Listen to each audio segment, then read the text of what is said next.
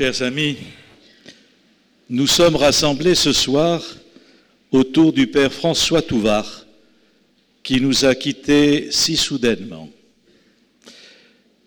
Je suis comme vous bouleversé par la rapidité de son départ.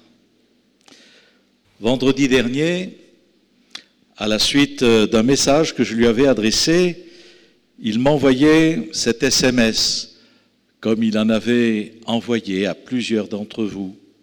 Merci, très chère éminence, je suis en excellente surveillance à Saint-Augustin. Je vous tiendrai informé de l'évolution de mon état. Hélas, un accident cardiaque foudroyant devait l'emporter dans la nuit de dimanche à lundi. Je voudrais présenter à ses chers parents, à son frère, à sa famille, à ses amis, aux prêtres et aux membres de la communauté de l'Emmanuel. Je pense aussi aux modérateurs de la communauté, Michel Bernard de Vrégil, qui regrette de ne pas être parmi nous ce soir. Je voudrais présenter aussi aux paroissiens de ce secteur pastoral où il a si longtemps vécu et où il avait accepté d'être cette année l'administrateur. Je voudrais présenter aussi aux prêtres du diocèse et aux membres de l'aumônerie hospitalière mes sincères et mes fraternelles condoléances. Tous ensemble, nous rendons grâce au Seigneur au cours de cette Eucharistie pour ce qu'ont été la vie de François et son ministère de prêtre qu'il me soit permis d'en évoquer quelques étapes. Né à Bordeaux en 1960, François a vécu son enfance en Bretagne, puis grandit entre Nancy, Toulouse et Bayonne, au gré de la vie professionnelle de son papa. Ingénieur agronome, euh, qui était ingénieur agronome. Il a travaillé plusieurs années à l'URSAF à Mont-de-Marsan.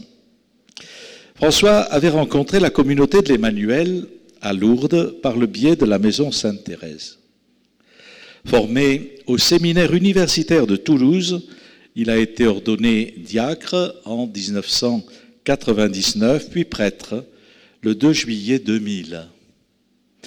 D'abord prêtre coopérateur à Talence, François rejoint une équipe de prêtres de la communauté à Ambarès, et c'était en 2001, où il servira jusqu'en 2016 date à laquelle il rejoint la paroisse voisine de Carbon-Blanc-Bassins. Depuis 2010, François servait aussi comme aumônier du groupe hospitalier au l'évêque Xavier Arnozan, également depuis 2016 du centre de gérontologie de Lormont. Depuis septembre, il avait accepté d'être administrateur du secteur pastoral d'Ambarès. Été très touché par le témoignage de vie de François.